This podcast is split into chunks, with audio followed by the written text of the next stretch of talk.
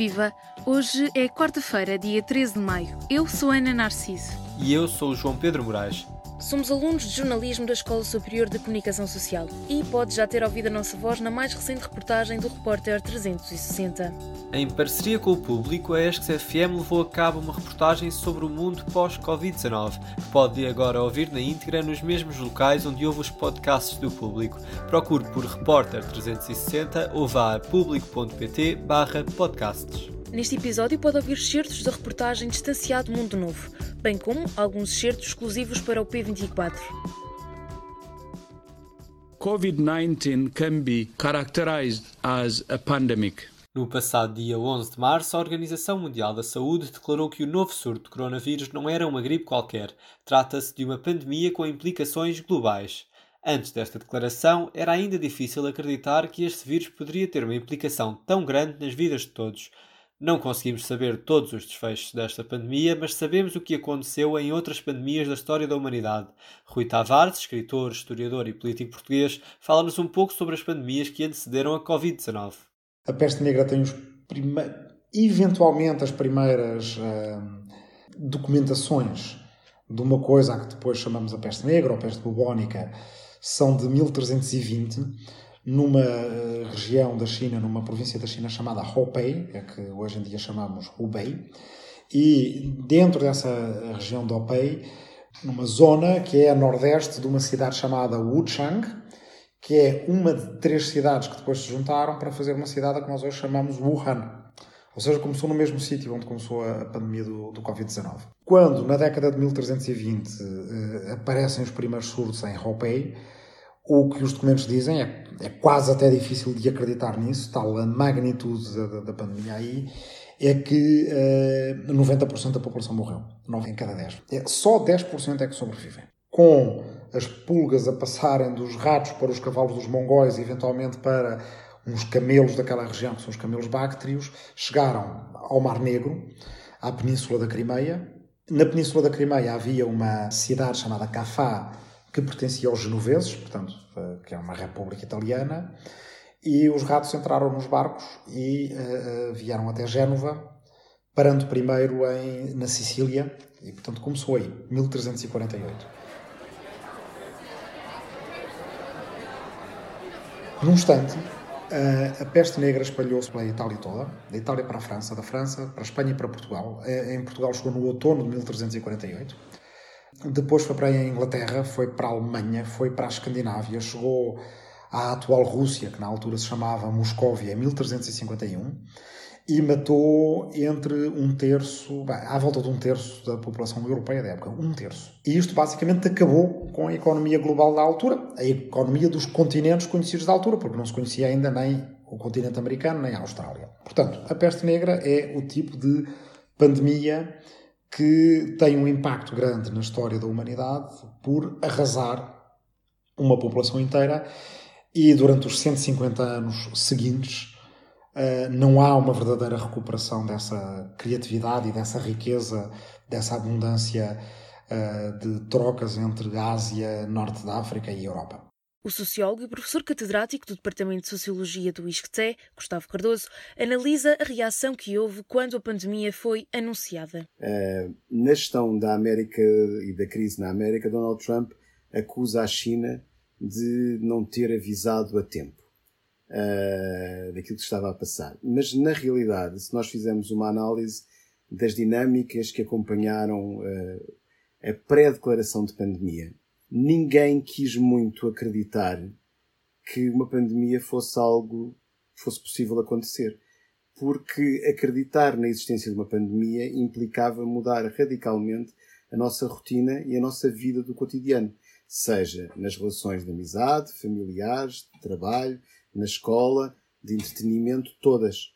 E, portanto, eh, nós resistimos muito o que é, o que é socialmente mais fácil para todos nós era evitar a ideia de que a pandemia fosse efetivamente acontecer. Porque aceitar que ela viesse implicava ter que mudar tudo na nossa vida. E isso era a última coisa que nós queríamos. Nós, eh, nós indivíduos, mas também as instituições da sociedade.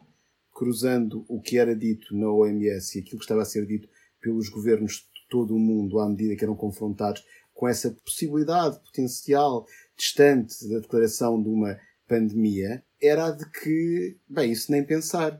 Declarar uma pandemia nem pensar. Então como é que vai ser com os aviões? Como é que vai ser com a deslocação dos cidadãos?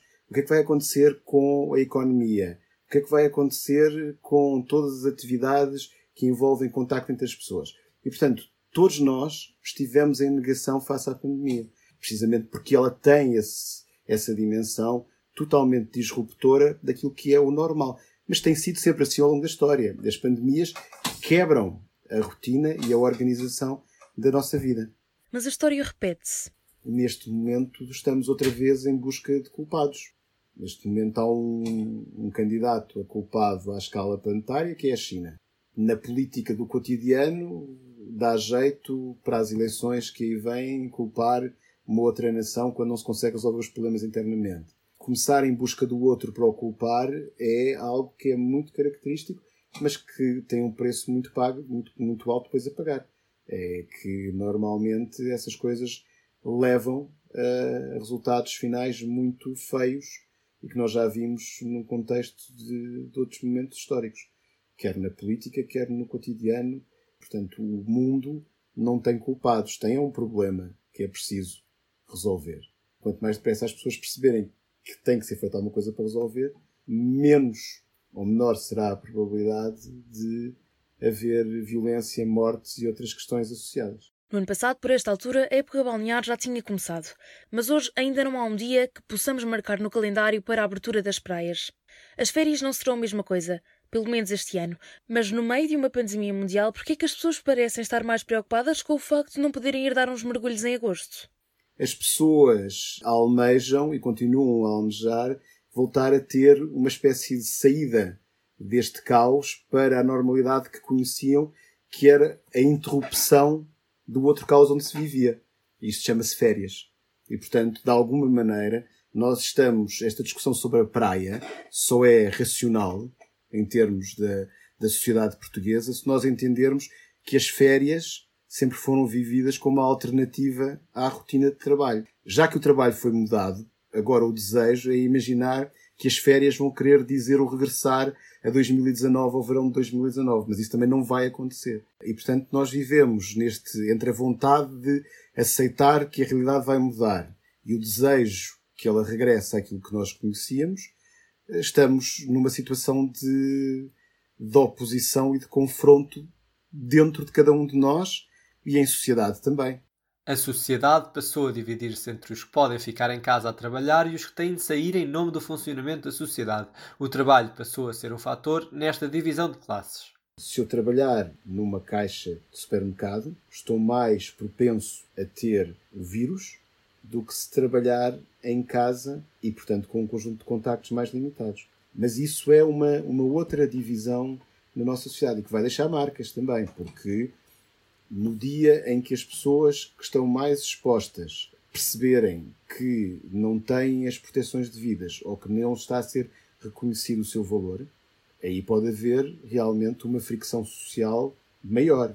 E por isso é que tem também sido muito importante, na gestão destes equilíbrios, o facto das próprias campanhas publicitárias, por exemplo, salientarem o trabalho de todos aqueles que estão na linha da frente e que tanto são os médicos como são as caixas de supermercado.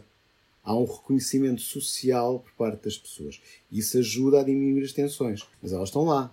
Esta divisão pode vir a dar origem, num futuro próximo, a conflitos e protestos. Para nós percebermos o quanto estamos longe de uma normalidade, se estas mesmas coisas que estão a passar hoje não estivessem associadas à pandemia, e portanto e ao medo de ficarmos infectados todos, etc., já alguém teria proposto que, para além da discussão sobre a proteção no trabalho ou não, que fossem criados subsídios de proteção, assim como existem subsídios de almoço.